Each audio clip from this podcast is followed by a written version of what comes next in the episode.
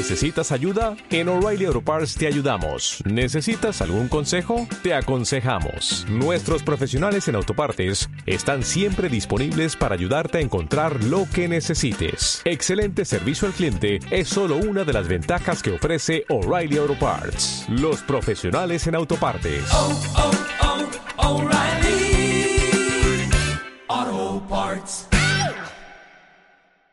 Investigaciones. Documentales. Ciencia. Cultura. Tecnología. Videojuegos. Parapsicología. Misterios. Bienvenidos a Charlie Radio. Despierta. Síguenos en Facebook e Instagram.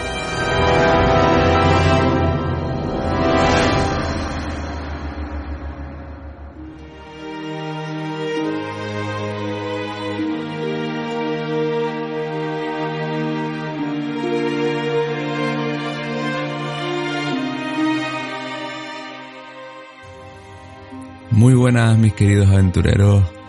¿Qué tal? ¿Cómo estáis? Espero que bien. ¿Cuánto tiempo? Como siempre, estos podcasts de Charlie Radio pues se van haciendo poquito a poquito según eh, vayan entrando ganas de hacerlo, ¿no? Espero que os vaya todo bien en líneas generales. Eh, estamos en momentos difíciles aún con el tema de la pandemia. Los casos aumentan, los contagios aumentan. Y aquí es donde tenemos que poner un poco de nuestra parte también en salvaguardar y ayudar a nuestros semejantes, a nuestra familia, a nuestros amigos, pues intentando cumplir de manera lógica y coherente las normas.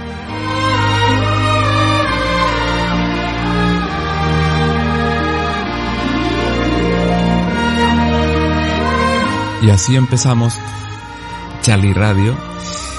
Eh, como siempre, en la presentación hablamos de lo que se viene por ahí, de proyectos y de cosas que estamos planteando y organizando. Seguimos con el proyecto Ranger Legacy, como siempre, eh, avanzando poquito a poquito. Y es cierto que en Ranger Legacy estamos ya en fase de preproducción, estamos preparando un prólogo, así se llama.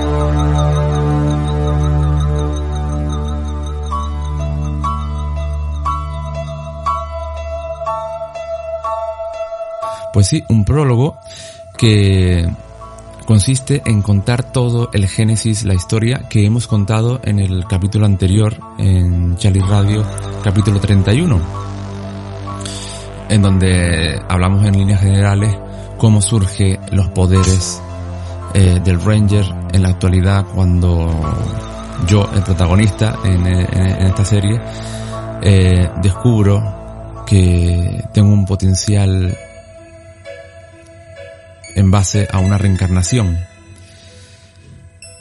Porque en esta ficción el ser humano fue creado por extraterrestres. Modificado más bien, un homínido modificado por extraterrestres, ¿no? Es- en eso consiste y eso todo está basado, como hemos comentado muchas veces, en, en teorías de conspiración y hipótesis que han lanzado pues mm, algunos atrevidos por así decirlo eh, como Zacarías Sitchin eh, matemático economista que tenía por afición eh, traducir eh, lengua sumeria. Pero hizo una traducción demasiado eh, libre por así decirlo. Pero bueno todo esto nos viene bien para alimentar la ciencia ficción para alimentar la creatividad. Y, y todos estos elementos conforman una metáfora muy bonita de crecimiento personal que ya la veréis cuando esté terminada, evidentemente.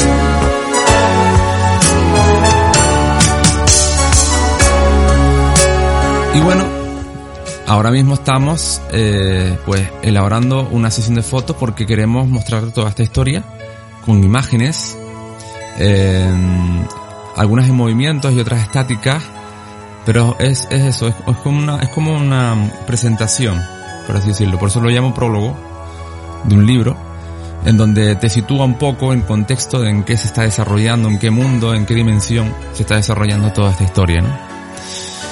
Así que mm, esta sesión de fotos la vamos a grabar en nuestro estudio, en el estudio de Guillermo Sureda, en Guamasa.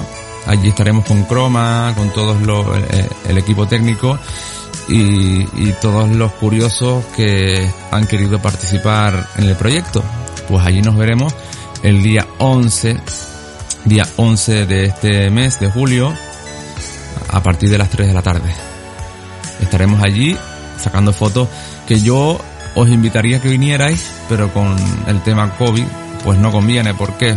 Porque podría eh, surgir algún tipo de aglomeración que no deseamos, evidentemente, para eh, respetar eh, la seguridad y, que bueno, que tener empatía en este sentido de que queremos proteger a todo el mundo y queremos que todo el mundo salga ileso en mayor medida de lo posible eh, en esta pandemia, de esta pandemia, ¿no?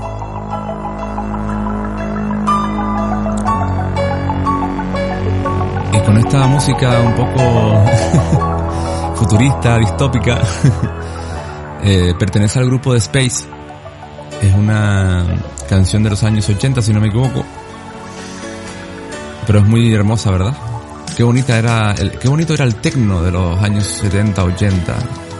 A mí me transporta a otros mundos lejanos y me sube la bilirrubina, como dice,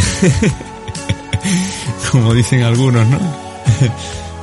¿Cómo se llamaba quien decía eso? El de la canción Juan Luis, Juan Luis Guerra. Sí, señor, Juan Luis Guerra. pues me sube un poco eso. Aunque también me sube la dopamina, ¿eh? Que eso creo que tiene más correlación, creo yo.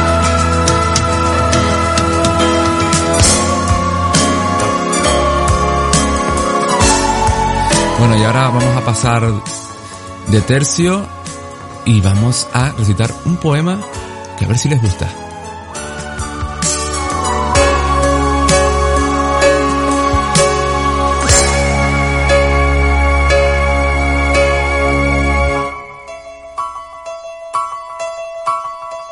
Bienvenidos a Charlie Radio. Despierta. Síguenos en Facebook e Instagram.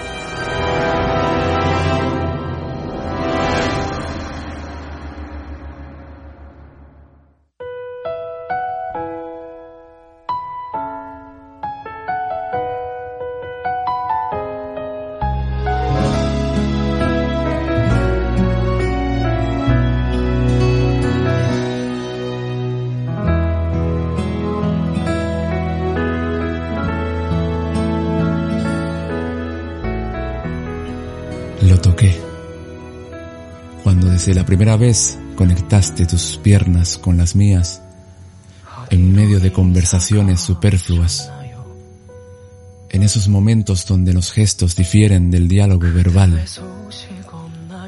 debo agradecer a la vida por haber tocado el cielo varias veces de mi existencia. Los ojos llorosos de los que hay lágrimas que buscan escaparse saltar al vacío.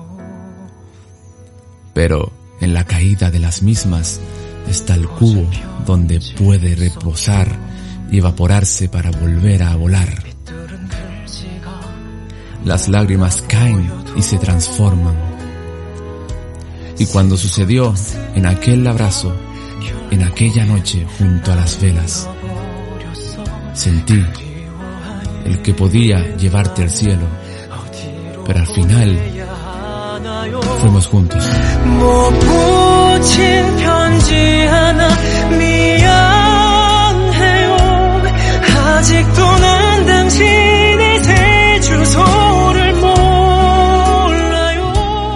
Pero nos caímos porque no era el momento, porque los corazones necesitan tiempo. En aquel camino no hubo tiempo, por eso funcionó. Al no haber tiempo, no hay expectativas ni ilusiones.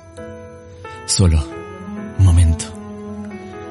El pase directo al cielo.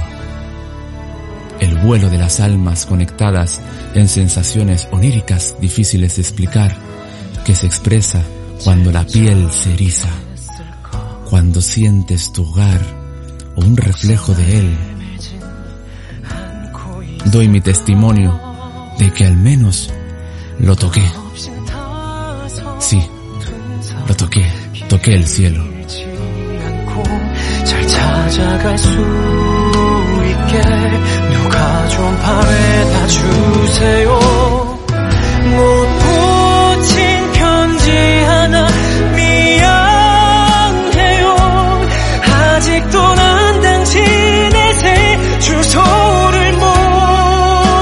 Qué hermoso es tocar el cielo cuando realmente te encuentras. Esto es un, un poema que escribí en base a un encuentro, un encuentro que tuvo su, su desarrollo y su final efímero. Pero qué privilegiado me sentí al tocar el cielo en aquel momento, en aquel presente, porque realmente siempre intento vivir el presente con el máximo que yo pueda vivir. Es así. Es así.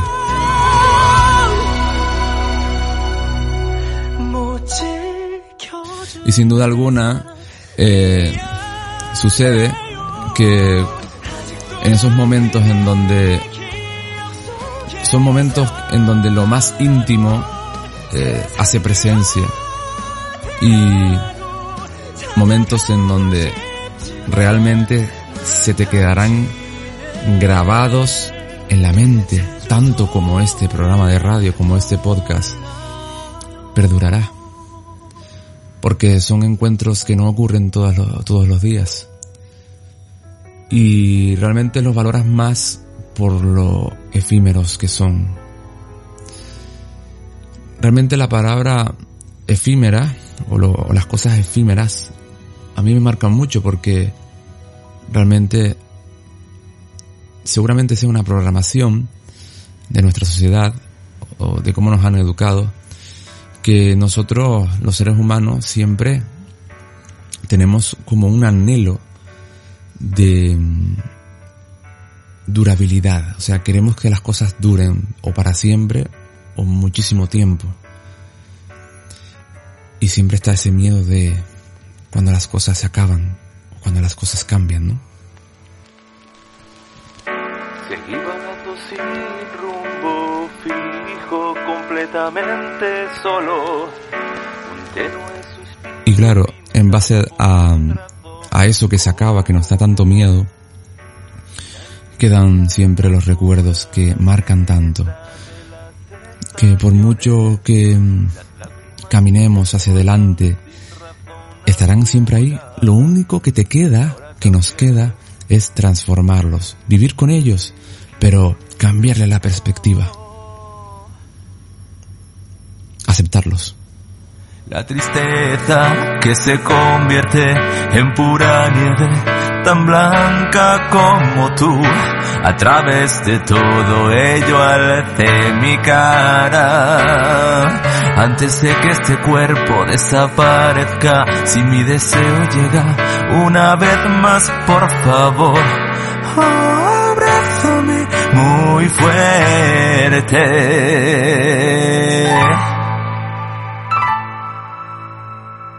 Nos herimos mutuamente por culpa de nuestro entendimiento. También en aquellos momentos tú siempre eras amable.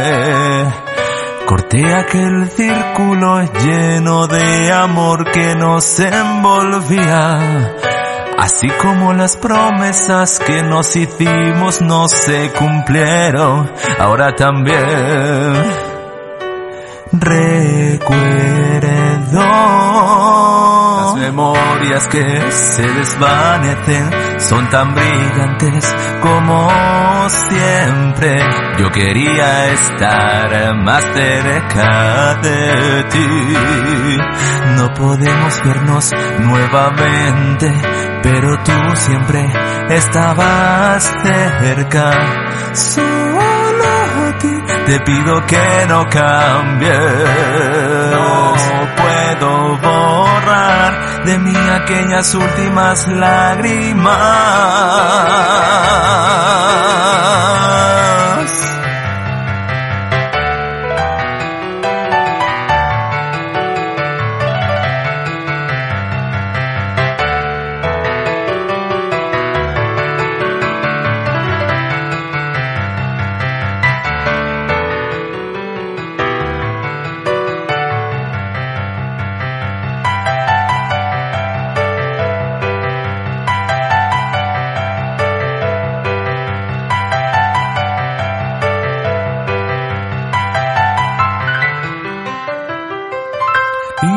Incluso si desaparezco por completo en medio de esta espesa blanca nieve,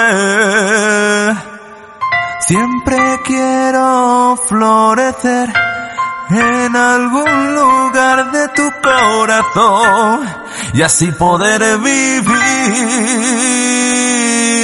Pienso en tu calor, el de tus manos y aunque ames a otra persona, no puedo olvidar el sonido de tu voz. Y yo quiero caer en sueño profundo porque al menos tú estarás allí. A través de mí, mi realidad es así. La tristeza que se convierte en pura nieve, tan blanca como tú. A través de todo ello alce mi cara. Antes de que este cuerpo desaparezca, si mi deseo llega una vez más, por favor, muy fuerte. Abrázame muy fuerte.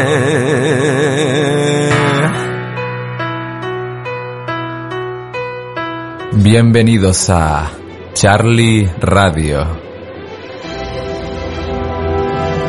Despierta. Síguenos en Facebook e Instagram.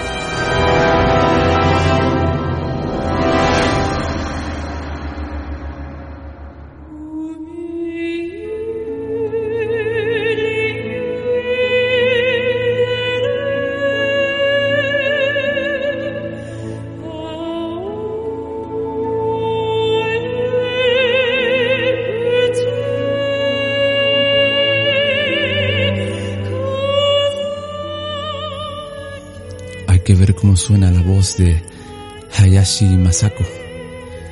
Es la cantante que dio voz a la banda sonora de Ponyo en el acantilado, una película del estudio Ghibli que me encanta, es preciosa y es otra de las películas como tantas que me encantan del estudio Ghibli. Pienso que cada una de ellas aportan muchas enseñanzas muy interesantes si le das la doble lectura, con lo cual son películas para todos los públicos, pero en espe- especialmente para adultos creo yo incluso por el mensaje que tiene tan importante de vida y de reivindicaciones también muchas veces, porque lo que me gusta de Ghibli es que realza muchísimo la figura de la mujer. Yo, creo- yo diría que Ghibli es una productora mm, feminista, puesto que la mayoría de protagonistas en los films son mujeres, son mujeres que se, que, ¿cómo les diría? Que ejercen una batalla frente al patriarcado, frente mm, a todas las vicisitudes que, que se les ponen por delante. Son mujeres muy fuertes y valientes, mujeres que, atípicas por así decirlo, las protagonistas, que, realmente se salen de la normativa establecida, y más incluso en, en Japón, que todavía establece una cultura eh, con muchos dogmas eh, que podemos calificar de machistas, muchísimos. Entonces me parece todavía un- una tarea valiente por Hayao Miyazaki, pues que realce a todas estas figuras femeninas en sus protagonistas de las películas y, y bueno y que realmente de esta cara la otra cara por así decirlo que realmente mm, sobrecoge de la mujer que es la mujer guerrera la que no se llanta la que mm, sigue hacia adelante la que cambia la que crece personalmente y espiritualmente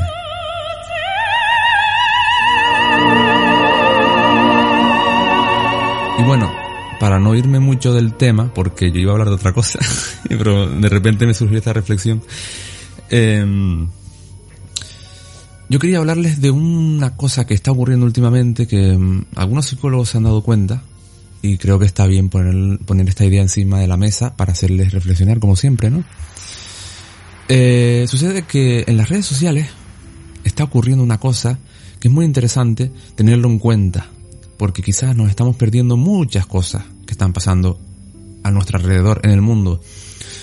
Eh, todos siempre hemos pensado que el mundo es como es, por lo que nuestros eh, ojos observan, lo que oímos, lo que entendemos, comprendemos y todo lo que, y todo lo demás, ¿no?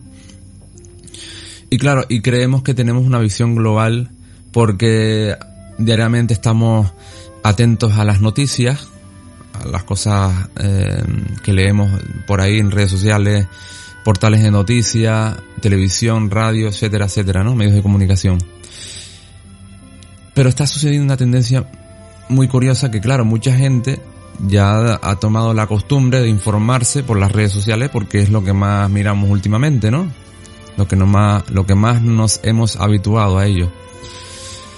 Y resulta que las redes sociales tienen su propio filtro en realidad. Tienen un filtro muy personalizado que se trata, tiene mucho que ver con el tema de los cookies y con nuestras búsquedas, que lo que hacen es filtrar nuestros gustos, ¿no?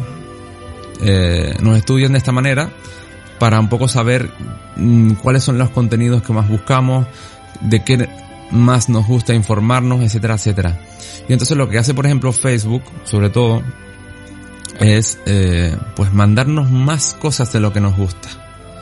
Eh, por ejemplo, si yo antes pues em, consultaba muchos artículos de misterio y de parapsicología, entonces a mí en Facebook cuando yo lo abro en las publicaciones, lo único que veo son noticias relacionadas con parapsicología, con misterio, con ovnis, con fantasmas, con todo el rato, todo el rato. De tal manera que pienso, claro, yo llegué a pensar en que, wow, el mundo está cambiando. Ya todo el mundo habla de ovnis, todo el mundo habla de fantasmas, todo el mundo habla de misterio en general. Eh, es lo único que se ve. claro, nos crea esa falsa percepción de la realidad. De creernos que lo que nos gusta es lo que está haciendo tendencia o lo que la gente está siguiendo últimamente. Y es un error, un graso error.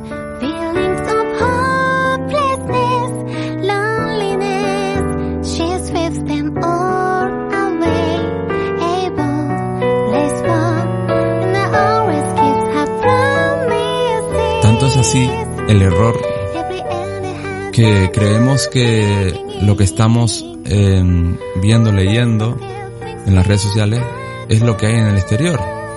Y entonces, ¿qué pasa? Que nos encapsulamos en una mm, cápsula de irrealidad propia inventada por ti, por tus gustos y por tus costumbres. No te permiten ver las cosas con perspectiva. Y eso, y eso es un problema. Eso puede ser un problema. Porque eh, te permi- no te permite opinar sobre diversas cosas.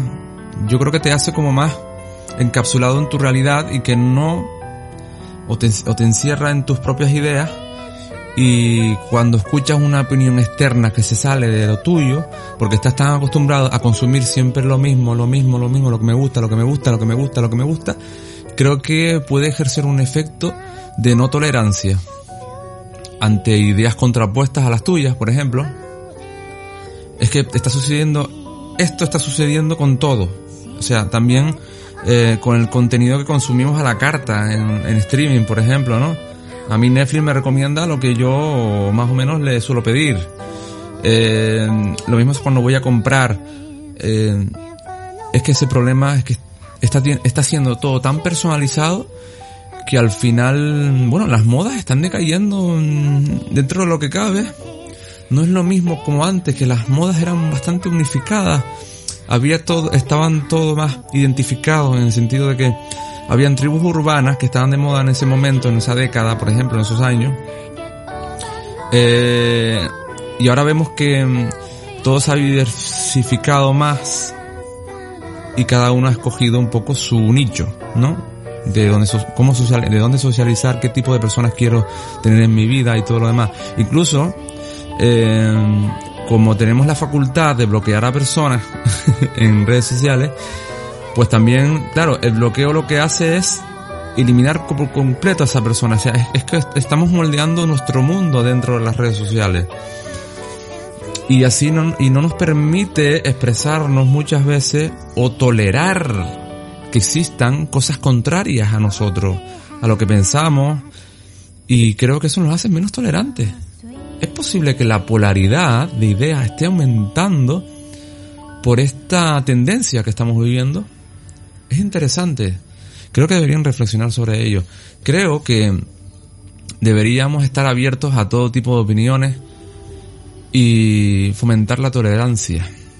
Sí es cierto que siempre hay un debate eh, hasta qué punto puede ser tolerante, porque evidentemente hay conductas de, de personas que hacen unas determinadas acciones que realmente rozan ya lo no ético, ¿no? Y que pueden perjudi- perjudicar, por ejemplo, los derechos de las personas. Pueden perjudicar eh, la profesión de una persona, los derechos, la, la forma de vida de esa persona. Y claro, estas opiniones debemos tenerlas en cuenta, como por ejemplo la xenofobia, homofobia, gordofobia, eh, todas estas cosas, mm, hay que tenerlas en cuenta. Hombre, si hay personas que opinan o que tienen unos pensamientos eh, homofóbicos, por ejemplo, ¿no? Eh, hay que escucharlos, evidentemente, pero hay que intentar convencerles con educación que ese no es el camino, que el camino es la libertad, esa no es la auténtica libertad. Hay que intentarlo, pero si vemos que esa persona no es capaz mm, ref- reflexionar ante las ideas que les estamos planteando, pues simplemente de- de- debemos dejarle existir porque todos tenemos derecho a existir en ese sentido, ¿no?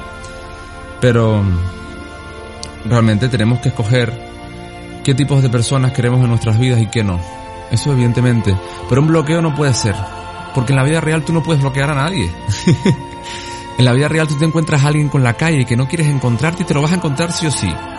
No puedes poner tu- no puedes ponerle un parche a la realidad. Entonces, creo que mm, lo que está ocurriendo en redes sociales es algo eh, que debemos reflexio- reflexionar mucho porque mm, quizás no, nos pueda hacer un poquito más intolerantes en ese sentido y más caprichosos. Porque somos como un niño que no quiere algo, no quiero, no quiero ni verlo, no quiero, no quiero, no quiero, no quiero, pum, lo quito. Se acabó. Es cierto que algunas veces estas acciones son buenas para mm, eh, tu salud mental, porque si hay alguien que te está toreando eh, cada vez que publicas algo en una red social, te dice algo malo. Bueno, el ejercicio diría yo, para mí, creo que sería lo correcto.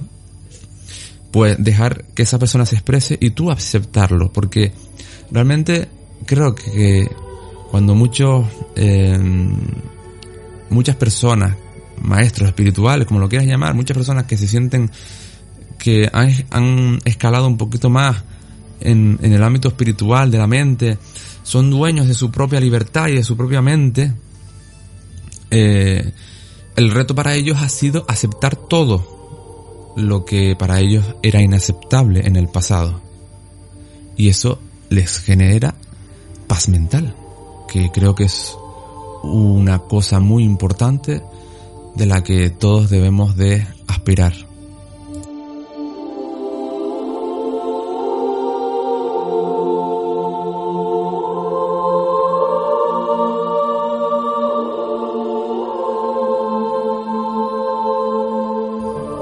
Sí, sin duda alguna todos debemos aspirar a eso. La paz mental. ¿Cómo conseguimos eso? Es que hay muchas cosas que no podemos cambiar. Ahí tenemos que reconocerlo. No podemos cambiar ciertas cosas de la vida. La vida nos pone cosas que realmente nos pueden eh, irritar o que de buenas a, pri- a primeras nos cuesta mucho tolerar para que hagamos el trabajo precisamente de aprender sobre ello y aceptarlo. Y así, cuando domines tus pensamientos, eh, conozcas tu mente, tu corazón, es cuando alcanzarás tu verdadera libertad. Sabrás que ese monólogo que tú te dices a ti mismo es falso. Ese monólogo de no soporto a esta persona, ay, no me gusta cómo ha dicho esto, ay, pero qué gilipollas, ay, pero qué, pero qué, pero qué, ay, no puedo compartir el mismo oxígeno con esta persona. Al final, eso de lo que nos estamos quejando, nosotros nos estamos comportando igual. Porque también es un tipo de xenofobia. El que tú no toleres a esas personas. Pero, claro, esto me acuerdo de leerlo, me acuerdo de leerlo, eh, un informe sobre una psicóloga muy famosa en Estados Unidos, que decía, es que nos falta empatizar con el mal. Nos falta... em- O sea, nosotros tenemos un mecanismo de deshumanización ante estos individuos que, por ejemplo, eh, son asesinos y hacen cosas muy malas, evidentemente. Y entonces, para eh, crear ese efecto xenofóbico, lo que hacemos es xenofóbico o mm, simplemente eh, un efecto de no tolerancia hasta a estos a estas personas. Yo iba a decir estos seres, estos individuos, estos sujetos, porque a mí también me pasa. Deshumanizamos el mal. Cuando el mal es que está, es parte de nosotros. Ahora debemos entenderlo y comprenderlo por qué surge. Esto es interesante y claro, aquí tenemos que tener la mente fría, tenemos que tener eh, ciertas cosas claras, lo que no queremos hacer y lo que no queremos ser. Está claro, ¿no? Y es esa lucha que está ahí, esa lucha que nosotros libramos en nuestra cabeza. Sí, imagínense, soldados con espadas, explosiones, armaduras, contra todos esos individuos que son como monstruos en nuestra cabeza. Porque ellos son el reflejo de lo que no queremos ser. ¿Verdad?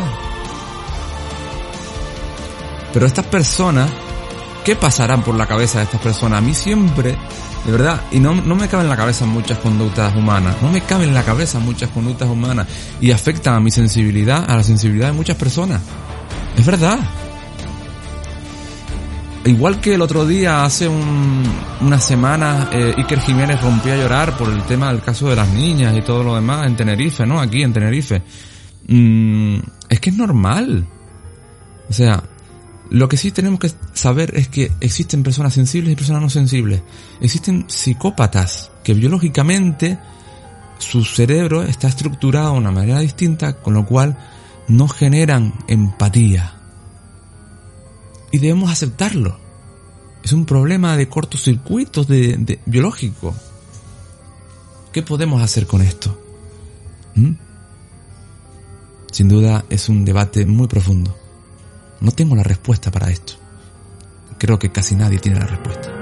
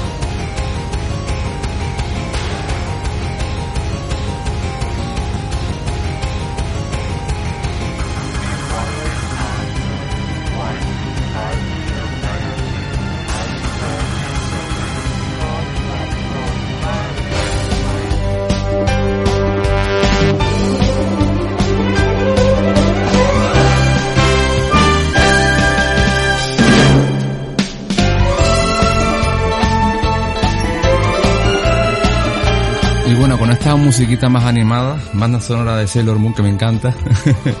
Cómo me anima esto, Dios mío, de verdad.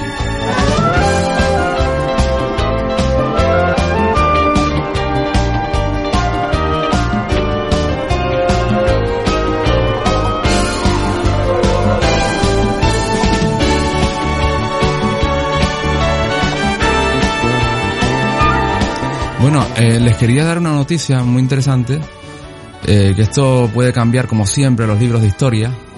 Quiero que la escuchen. Es que resulta que los dinosaurios, vamos a- nos vamos al paleolítico directamente, viajamos en el tiempo, eh, todos tienen eh, la concepción de que los dinosaurios desaparecieron en base a la caída de un meteorito gigantesco de 12 kilómetros de espesor.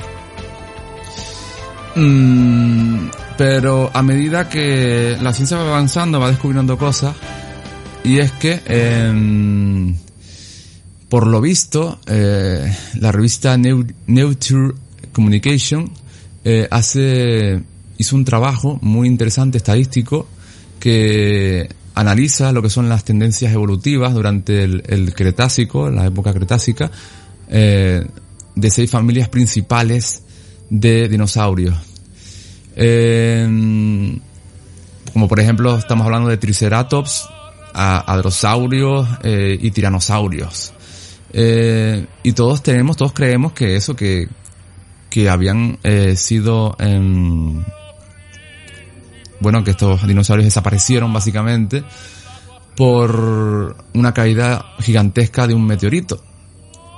Eh, pero realmente la comunidad científica no lo tiene claro.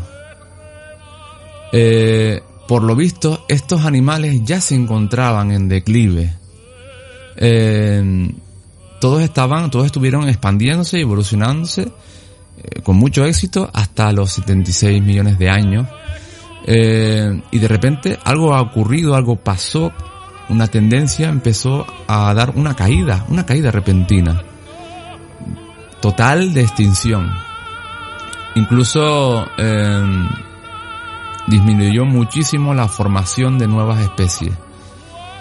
Y esto lo, lo consiguieron en base a unas técnicas que se llama estadística bayesiana, que es haciendo una serie de simulaciones, eh, porque hay registros fósiles incompletos, pues, pues tienen programas informáticos donde hacen una serie de simulaciones y terminan de reconstruir esos fósiles, ¿no?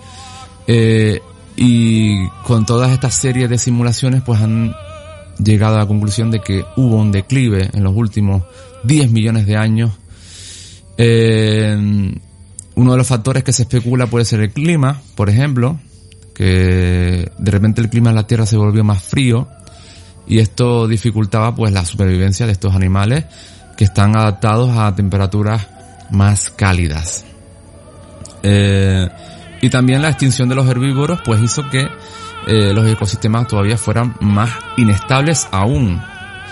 Eh, y es que realmente, pues ante todo este panorama, había muchas especies que no eran capaces de adaptarse. Eh, y realmente, pues, esto nos, nos deja una enseñanza muy interesante, muy interesante. Y es que hablamos de lo que hablamos antes, que es lo efímero de la vida, de las cosas.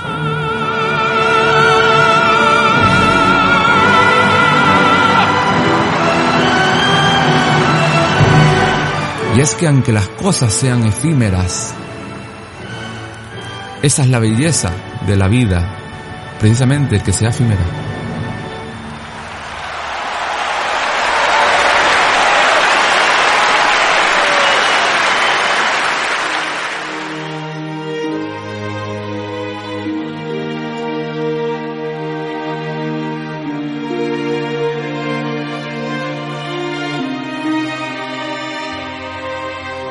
Este ambiente idílico que hemos creado, me gusta que lo sientan así porque les vengo con una noticia que tiene que ver con los sueños.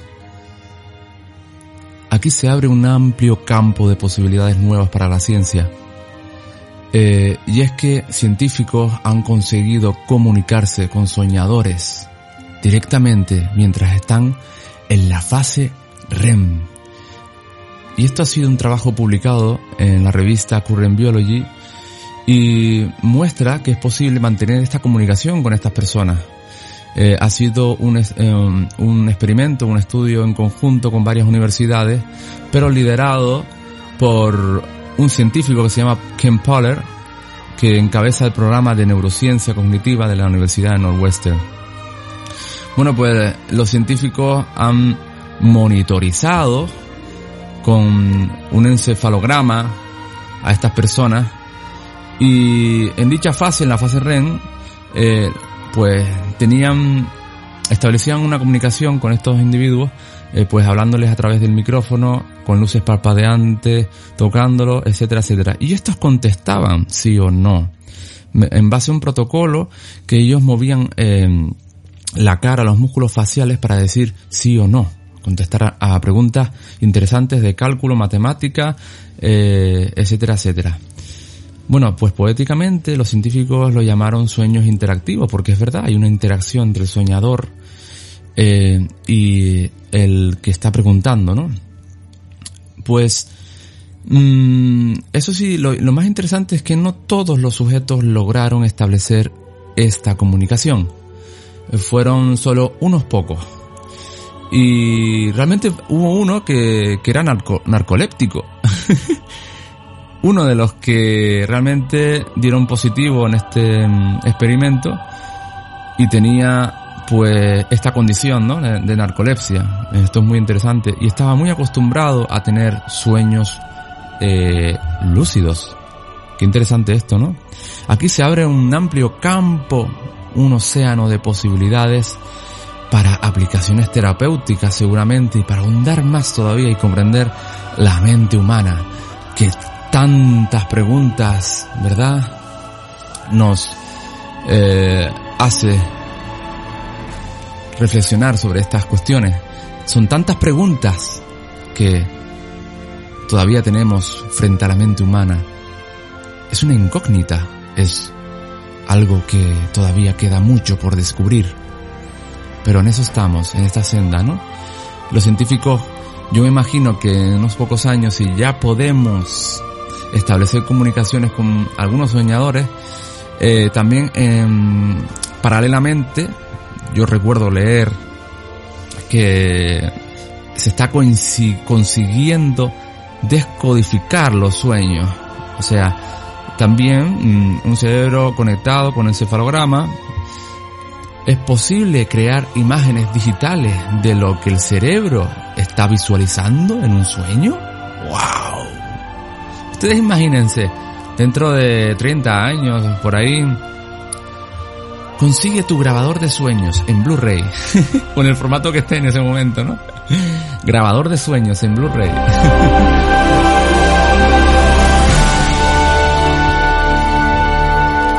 Interesante porque todavía no sabemos el motivo de por qué soñamos. Hay muchísimas teorías, eh, pero lo que sí se sabe es que es un campo interesante para seguir estudiando la mente, evidentemente. Y sobre todo, todavía ese misterio de la conciencia que hablamos hace poco también en este programa, de, de los estudios de Cristina Lázaro, profesora en, en la península de... Ah, no me acuerdo, perdón. Perdona Cristina, no me acuerdo. Eh, hay que tener mucha memoria para quedarme con los currículums de todo el mundo. Pero bueno, que eh, hizo una contribución muy importante con el estudio de la conciencia en base a muchos resultados que obtuvo y muchos testimonios que recopiló, eh, sobre todo en paliativos, en el área de paliativos, en muchos hospitales de este país. Así que, aventureros, esto se acaba ya. Eh, espero que les haya gustado este programa, que ha sido un poquito distinto, porque esto lo vamos a colgar en Instagram también. Vamos a ampliar un poquito más los horizontes, a ver qué ocurre, a ver qué feedback podemos tener. Y nada, aventureros, espero que les haya gustado este programa y nos vemos en el siguiente, como siempre. Hasta pronto.